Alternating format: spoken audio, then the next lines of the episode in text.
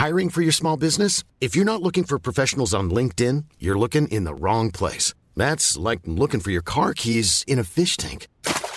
LinkedIn helps you hire professionals you can't find anywhere else, even those who aren't actively searching for a new job but might be open to the perfect role. In a given month, over 70% of LinkedIn users don't even visit other leading job sites. So start looking in the right place. With LinkedIn, you can hire professionals like a professional. Post your free job on linkedin.com slash people today.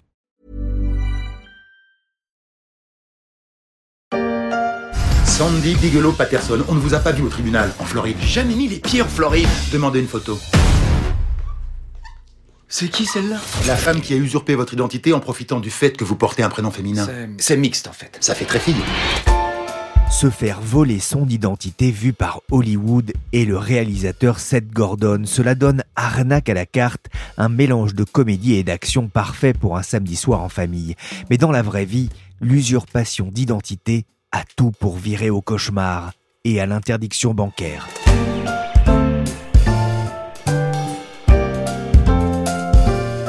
Je suis Pierrick Fay, vous écoutez La Story, le podcast d'actualité des échos, et aujourd'hui, on va s'intéresser au calvaire des victimes de vol d'identité. La cybersécurité est devenue un enjeu essentiel, un enjeu partagé, un enjeu qui est, nécessaire à prendre en compte si on veut garantir euh, la transformation numérique. C'est devenu le grand rendez-vous français, sinon européen, de la cybersécurité. Le FIC s'est tenu début septembre à Lille avec des centaines d'invités venus du monde entier pour parler cybercriminalité. Le rendez-vous est très tourné vers la protection des industries ou des PME, souvent victimes de rançongiciels, des attaques qui bloquent leur système informatique. Mais il fut aussi question de lutte contre la fraude au paiement en ligne, de sécurité des données, mais aussi des problématiques d'usurpation d'identité. Sur le dark web, tout se vend, et notamment les cartes d'identité, des passeports, tout pour se constituer la panoplie du petit usurpateur, avec comme victimes de nombreux particuliers, mais aussi des entreprises. Demande d'ouverture de crédit, ouverture de compte bancaire, ouverture de ligne téléphonique, location de logement, location de voiture, création d'entreprise ou achat en ligne avec paiement différé ou en plusieurs fois, tout est bon pour ces criminels d'un nouveau genre avec des conséquences qui peuvent être déstabilisantes pour les victimes. On va en parler dans la story avec Rachel Cotte. Elle a réalisé cet été pour les échos une enquête sur les conséquences du vol d'identité en France. Bonjour Rachel. Bonjour. D'abord, est-ce qu'on a une idée de l'importance du phénomène en France? Alors, il n'y a pas eu d'études récentes menées sur la question, puisque la dernière a été menée par le Crédoc en 2009. À l'époque, c'était le chiffre de plus de 200 000 victimes chaque année qui était euh, ressorti. C'est par exemple plus important que les chiffres liés au vol de voitures en France, en tout cas à l'époque. Donc le Crédoc avançait que le phénomène coûtait 474 millions d'euros chaque année aux assureurs et aux particuliers. Et au niveau de la société euh, entière, le coût, il frôlerait les 4 milliards d'euros chaque année. Et sinon, on a quand même une idée euh, de la tendance récente au niveau des tentatives de fraude à l'identité en ligne. C'est Onfido, une entreprise qui est dédiée à la vérification d'identité qui les rapporte régulièrement, qui fait des rapports souvent sur la question. Donc euh, la société constatait dernièrement une hausse de cette tentative de fraude entre fin 2019 et fin 2020. Comment est-ce qu'on explique euh, cette forte progression des chiffres, en tout cas des tentatives de fraude? Bah, En ligne, le problème, c'est qu'on échange de plus en plus de données donc, euh, sur Internet sans forcément avoir conscience euh, des risques qui sont encourus, parce que l'usurpation d'identité, ça n'arrive pas qu'après un, vol de papier ou un, vol de, portefeuille. Moi, j'ai échangé pour mon article avec Philippe Kanté, c'est un entrepreneur qui a lancé sa société dédiée à la protection des données et à la lutte contre l'usurpation. Donc, il m'expliquait que maintenant, en ligne, on a nos documents finalement à portée de ou à portée de clic. Et il suffit aux escrocs de s'introduire dans notre boîte mail, par exemple, pour récupérer euh, soit notre copie de carte d'identité, notre copie de passeport. Et ça peut suffire finalement après à se faire passer pour nous pour euh, réaliser différents actes en notre nom. Et surtout, on a tendance à envoyer des informations personnelles à des inconnus sans se méfier. Je pense par exemple à quand on cherche un appartement et qu'on va envoyer notre dossier locatif avec, euh, bah, encore une fois, notre copie de carte d'identité et même encore d'autres documents personnels. Et euh, tout ça, ça peut nous porter préjudice et ça, on ne le sait pas forcément. En tout cas, moi, je ne le savais pas avant de travailler sur la question. Et là, on en vient d'ailleurs au, sujet principal de mon article. C'est que ça devient très facile pour le faussaire de contracter auprès d'une banque euh, en notre nom. En fait, le secteur bancaire, il est particulièrement exposé à, l'usurpation d'identité et c'est favorisé euh, à la fois parce que je disais le, le, fait que les escrocs peuvent facilement récupérer nos données, mais c'est aussi favorisé par la dématérialisation croissante des services bancaires. Aujourd'hui, en fait, on n'a plus forcément besoin de se présenter en agence bancaire pour contracter, et c'est encore plus facile avec euh, les banques en ligne où absolument tout est dématérialisé. Donc voilà, en fait, d'une part, la tâche des faussaires, elle est facilitée par le fait que nos données sont de plus en plus accessibles via Internet, mais elle est aussi facilitée par la dématérialisation, comme je disais, des services bancaires, où finalement le lien physique entre le contractant et la banque euh, n'existe plus ou n'est plus forcément euh, nécessaire. Vous avez rencontré, vous, l'une de ces victimes, vous l'avez eu au, téléphone, hein, contrainte sanitaire oblige, il s'appelle Yvan, qu'est-ce qui lui est arrivé? Yvan, en fait, il a été victime euh, d'un vol de portefeuille lors d'une soirée euh, chez un ami, donc un vol pour lequel il a porté plainte. Donc, dans son portefeuille, il y avait sa carte d'identité. Et euh, deux mois plus tard, il reçoit un appel d'une société de location de voitures qui lui demande de restituer le véhicule qu'il a loué. Or, il n'avait absolument pas loué de véhicule auprès de cette société. Donc, il a fait tout de suite le lien et il a compris qu'il était victime d'usurpation, que la personne qui lui avait volé son portefeuille se faisait passer pour lui grâce à sa carte d'identité. Et il a appris dans la foulée en fait que le faussaire avait ouvert euh, plusieurs comptes en banque, notamment euh, à son nom. Et de ce fait-là, euh, Yvan s'est retrouvé fiché à la Banque de France. Donc en fait, ce sont les établissements bancaires auprès desquels le faussaire a contracté qui ont procédé au fichage. En fait, la, Banque de France, elle, c'est plutôt, on va dire, une, caisse enregistreuse. Enfin, je sais pas trop comment l'expliquer, mais les banques la contactent pour procéder au fichage et voilà, la Banque de France l'enregistre. Et ensuite, c'est auprès de la Banque de France qu'il faut faire les démarches quand on est usurpé. On a une idée du nombre de personnes qui se retrouvent chaque année fichées par la Banque de France en raison d'une usurpation d'identité? La Banque de France ne communique pas sur les derniers chiffres, mais on sait qu'en 2016, les services dédiés de la Banque de France avaient reçu 2289 dossiers de personnes qui étaient fichées pour usurpation, donc qui demandaient à ce qu'on appose la mention usurpation à, leur fichage. Et euh, ce chiffre-là, à l'époque, il était en hausse de 36% par rapport à l'année précédente. Donc aujourd'hui, on ne sait pas ce qu'il en est, mais on peut imaginer que ça reste quand même des milliers de personnes qui sont victimes, euh, qui se retrouvent fichées chaque année euh, en raison d'une usurpation d'identité. On parle de victime et on voit bien dans le cas d'Ivan qu'il est vraiment victime et que c'est allé jusqu'à euh, cette interdiction bancaire. Ces vols hein, ne sont pas sans conséquences, euh, notamment financières? C'est vrai qu'on parle bien de victime et en plus on peut même parler d'une double peine où on est à la fois euh, victime et, coupable parce que même en déposant plainte et en faisant toutes les, démarches nécessaires et d'ailleurs des démarches qui lui ont coûté de l'argent parce qu'il y avait des courriers à envoyer etc. Il a dû faire un dossier pour que la Banque de France puisse apposer la, mention usurpation d'identité à son fichage. Bah, malgré tout ça, Yvan, il a, pourrait dire, été considéré comme euh, coupable puisqu'il s'est retrouvé interdit bancaire, donc euh, il pouvait plus avoir de chéquier il n'avait plus le droit à un découvert et euh, aussi il n'avait plus possibilité de contracter euh, à un crédit. Alors même que c'était pas lui le responsable alors même qu'il avait pu prouver qu'il avait été usurpé et que la mention avait été apposée à son fichage. Donc euh, on a l'impression que dans ce genre d'affaires finalement tant que le faussaire n'est pas arrêté on peut pas vraiment s'en sortir alors après, lui, il vend, à part les frais de procédure, ça lui a pas euh, coûté. Après, je ne sais pas exactement ce que ça lui a coûté, mais par contre, il n'a pas eu de saisie sur son compte.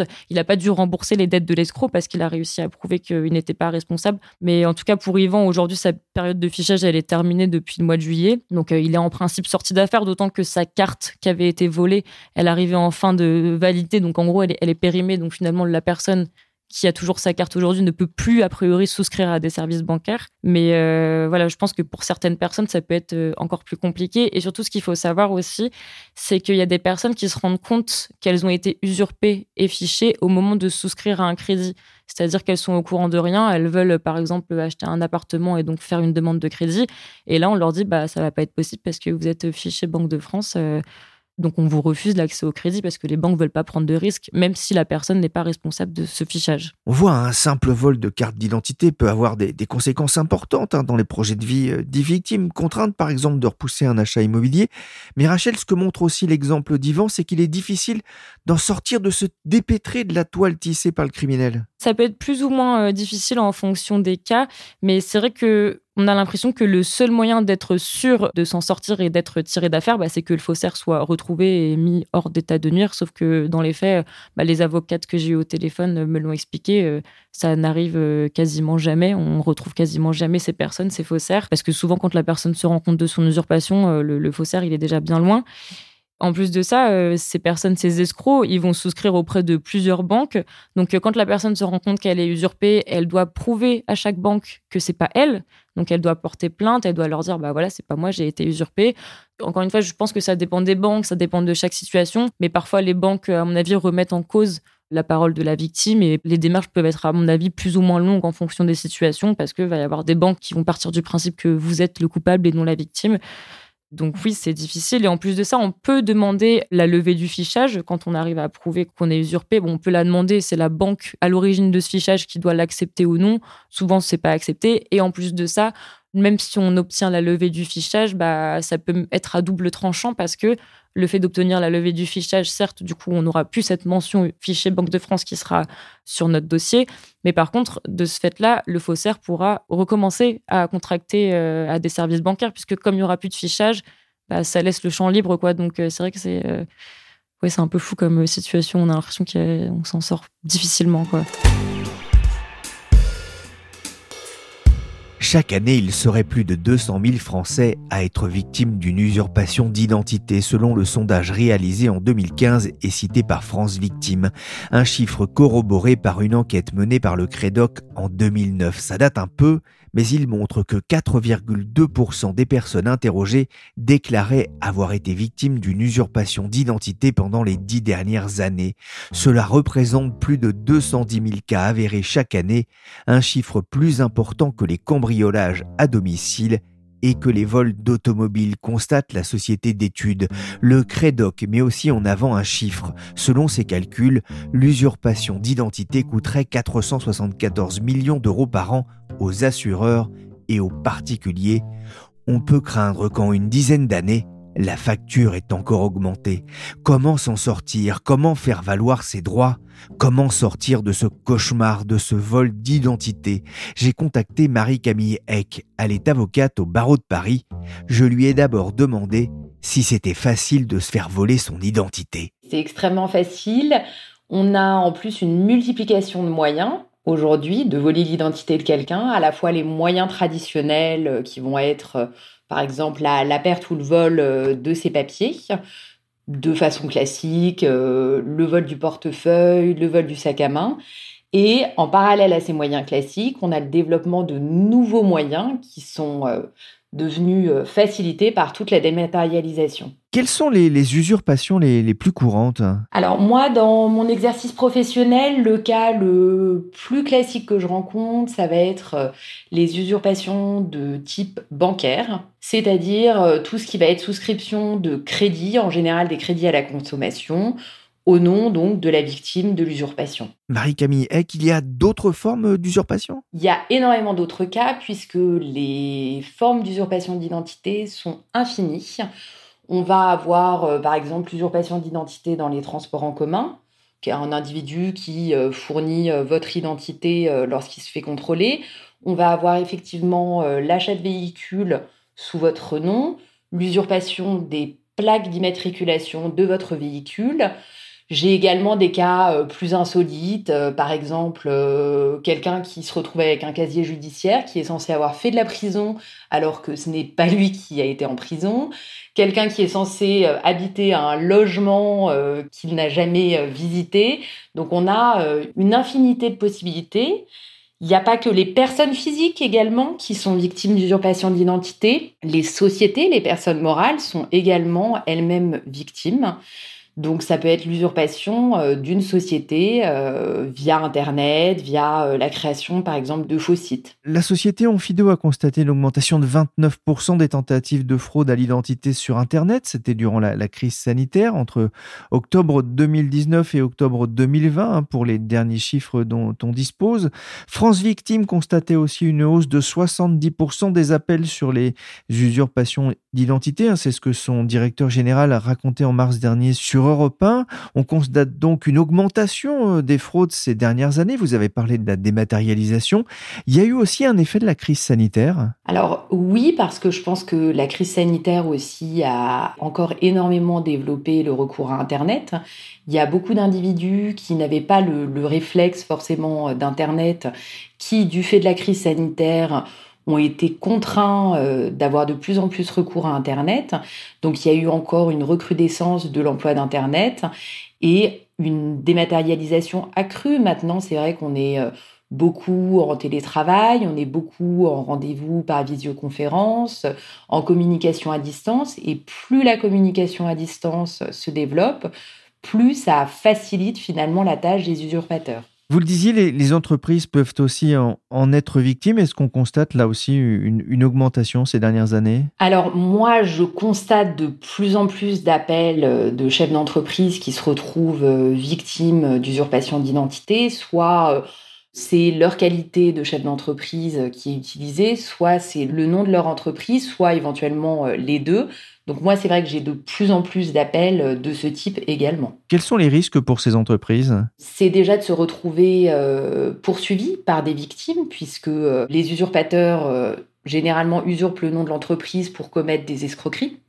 Du coup, ces entreprises se retrouvent avec des dépôts de plainte pour des faits d'escroquerie dont elles sont supposées pour les victimes être l'auteur alors qu'en réalité elles sont elles-mêmes victimes et bien souvent n'ont même pas connaissance de l'utilisation euh, du nom de leur entreprise à leur insu. Marie-Camille comment est-ce qu'on peut se prémunir contre ce type d'escroquerie? Malheureusement, il n'y a pas de moyen euh, de se prémunir à, 100%. Hein. On peut tous être victimes d'usurpation d'identité, moi compris, alors que je connais quand même bien les rouages. Ensuite, on peut limiter les risques et pour limiter les risques, il faut faire preuve de vigilance. Il y a par exemple un, grand classique, euh, moi dans mes dossiers, c'est euh, la récupération euh, de documents via des annonces immobilières bidons sur Internet. Et eh ben, un réflexe à avoir, par exemple, c'est de ne pas transmettre ces documents à un individu qu'on ne connaît pas physiquement, qui s'est uniquement présenté à nous via Internet. Il faut, avant de fournir des documents euh, personnels, s'assurer que euh, la personne derrière son ordinateur est vraiment celle qu'elle prétend être, vérifier qu'on a affaire à un vrai individu et non à un escroc qui se ferait passer pour un tiers. C'est-à-dire quand on passe par une agence, il y a moins de risques en général. Tout à fait. Et sinon, quand euh, on attend de visiter physiquement un logement, pour remettre son dossier. effectivement, c'est plus compliqué quand on sait la difficulté parfois pour se loger dans certaines grandes villes où il y a beaucoup de demandes. On se dit qu'en allant plus vite, ben peut-être qu'on aura plus facilement l'appart et on se fait avoir. Le vrai danger, ou en tout cas le, signal d'alerte, c'est quand on perd sa carte d'identité ça peut être un signal. Malheureusement, il y a beaucoup d'individus qui sont victimes d'usurpation d'identité qui n'ont pas perdu leur carte d'identité, puisqu'il euh, y a également euh, beaucoup de copies de pièces d'identité qui sont utilisées. Il y a également malheureusement parfois des faux documents qui peuvent être euh, faits sous votre identité, mais il est certain que si on se fait voler ou si on perd l'un de ces papiers d'identité, il faut toujours euh, déclarer la perte ou le vol, et il faut toujours refaire ses papiers. Ça n'évitera pas euh, l'usurpation d'identité parce que malheureusement, il n'y a pas vraiment en France un, fichier des titres perdus ou volés qui serait très facilement accessible et que les banques, par exemple, auraient obligation euh, de consulter euh, avant la souscription d'un crédit. Mais malgré tout, en refaisant ces papiers, l'avantage, c'est qu'il y aura une preuve vraiment facilitée de l'usurpation d'identité. C'est-à-dire qu'à partir du moment où vous aurez votre nouvelle pièce d'identité, vous aurez la possibilité de prouver que tous les faits postérieurs qui auraient été faits avec votre ancienne pièce n'auront pas été faits par vous, puisque votre titre aura été déclaré perdu ou volé. Parce que ça, c'est souvent la difficulté hein, pour quelqu'un qui est victime d'une usurpation d'identité, c'est de prouver sa bonne foi, de prouver que bah, on est aussi une victime. C'est effectivement euh, difficile. En plus, euh, bien souvent, les victimes sont face à des interlocuteurs euh, qui sont pas toujours très agréables dans leur accueil, qui vont les suspecter de mentir, euh, que ce soit euh, les banques, euh, les services de recouvrement, les huissiers. C'est vrai que c'est pas toujours un, contact facile. Les victimes ne savent pas forcément aussi exactement ce qu'il faut faire, à qui s'adresser, comment. Donc c'est vrai que c'est très difficile et c'est très difficile à vivre pour elles puisque On les considère euh, comme responsables des crédits souscrits alors qu'elles sont victimes et qu'elles devraient être considérées et traitées comme des victimes. Donc c'est vrai que c'est une position qui est extrêmement difficile à vivre. Ça peut être vraiment euh, traumatisant. Vous avez eu des cas parmi les gens que vous avez défendus? Oui, les gens sont extrêmement marqués et ce qui est très difficile, c'est que il y a la face cachée de l'iceberg. On se demande toujours Bon, je suis au courant de certaines choses qui ont été faites en mon nom par l'usurpateur, mais je ne sais pas qu'est-ce qui a pu être fait d'autre en mon nom? Il y a toujours ce mystère, cette incertitude. Et ça, c'est très difficile parce que euh, les victimes n'ont pas euh, de moyens infaillibles de savoir exactement ce qui a été fait euh, par l'usurpateur. Et le problème, hein, c'est ce que vous dites, c'est que quand on s'en rend compte, il est souvent déjà trop tard J'ai envie de dire qu'il n'est absolument jamais trop tard, parce que quand on fait ce qu'il faut, moi, dans mes dossiers, ça se gère et ça se résout toujours les affaires d'usurpation d'identité. Donc, il est jamais trop tard pour faire le nécessaire. J'ai même des clients, par exemple, donc dans des cas d'usurpation d'identité que j'appelle de type bancaire, qui ont fait l'objet de saisies sur leur compte pour euh, des remboursements de crédit qu'ils n'avaient pas souscrits même après des saisies sur les comptes, on a pu obtenir euh, le remboursement euh, des sommes saisies. Donc il n'est jamais trop tard. On peut toujours s'en sortir et c'est vraiment là-dessus que je souhaite euh, insister auprès des victimes et je veux qu'elles soient rassurées. Il n'y a pas de mécanisme d'alerte de la part des banques quand on voit que bah, quelqu'un a souscrit 10, 15, 20 prêts ou ouvert une dizaine de comptes à votre nom? Il n'y a pas de mécanisme d'alerte en amont puisque lorsqu'on redoute d'être victime d'usurpation d'identité, par exemple, et qu'on prévient la Banque de France, la Banque de France euh, ne va pas mettre un, warning sur euh, vos fichiers pour indiquer que euh, vous redoutez et qu'il y a un risque potentiel d'usurpation d'identité. Donc là-dessus, il n'y a pas de système d'alerte en amont. Ensuite, au bout d'un moment, l'usurpateur ne peut plus souscrire de nouveaux comptes au nom d'une personne puisque avec le temps, évidemment, l'usurpateur ne va pas rembourser les crédits. Donc, au bout de deux incidents de remboursement, la banque pourra demander le fichage de la personne dans les fichiers de la Banque de France. Et à partir du moment où la personne, la victime, va être fichée, l'usurpateur ne va plus pouvoir continuer à souscrire de nouveaux crédits puisque les banques, avant d'octroyer le crédit, vont vérifier les fichiers. Elles vont voir que la personne est fichée et à ce moment-là, elles vont refuser l'octroi du crédit. Si la personne a déjà fait euh, les démarches pour expliquer qu'elle est victime d'usurpation d'identité, alors il y aura la mention euh, usurpation d'identité qui sera euh, ajoutée sur la fiche Banque de France, ce qui permettra également d'avoir un warning pour les banques pour qu'elles refusent à l'usurpateur les nouveaux crédits. C'est compliqué de retrouver les auteurs de, ces délits, mais aussi de se faire rembourser? C'est excessivement compliqué de retrouver les auteurs euh, de ces délits. Très sincèrement, euh, c'est absolument pas une priorité des services de police et de gendarmerie, ni de la justice. Bon, à leur décharge, je pense qu'ils ont peut-être un raisonnement un peu calcul avantage-coût, parce que même s'ils y mettaient euh, toute l'énergie du monde, c'est très très difficile d'arriver à interpeller euh, les usurpateurs puisque ils se cachent euh, souvent derrière un ordinateur. Souvent, quand on découvre euh, l'usurpation, l'usurpateur a, déjà disparu de la circulation, il a déjà récupéré les fonds du crédit et tous les éléments qui auraient pu permettre de le retrouver, adresse fournie, adresse mail, numéro de téléphone, ne sont déjà souvent plus actifs. Donc c'est vrai que c'est excessivement difficile de retrouver les usurpateurs, de récupérer les fonds. Moi, j'ai pas un client qui a dû rembourser un crédit euh, qu'il n'avait pas souscrit. Dieu merci, euh, quand on fait ce qu'il faut, qu'on explique sa situation, moi, ça n'existe pas de payer un crédit qu'on n'a pas souscrit. Merci Marie-Camille Eck du cabinet d'avocats MCE et merci Rachel Cotte pour cette enquête sur l'usurpation d'identité. Pour être complet, sachez que ce délit est puni d'une peine de 1 an d'emprisonnement et de 15 000 euros d'amende et que l'escroquerie en elle-même peut coûter 5 ans d'emprisonnement et 375 000 euros d'amende.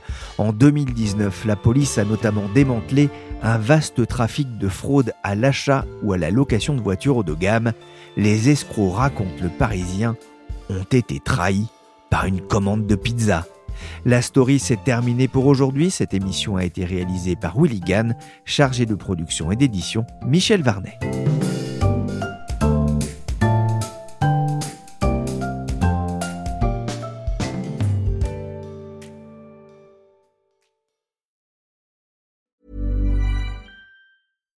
Support comes from ServiceNow, the AI platform for business transformation. You've heard the hype around AI. The truth is, AI is only as powerful as the platform it's built into. ServiceNow is the platform that puts AI to work for people across your business, removing friction and frustration for your employees, supercharging productivity for your developers, providing intelligent tools for your service agents to make customers happier. All built into a single platform you can use right now. That's why the world works with ServiceNow. Visit servicenow.com/ai for people to learn more.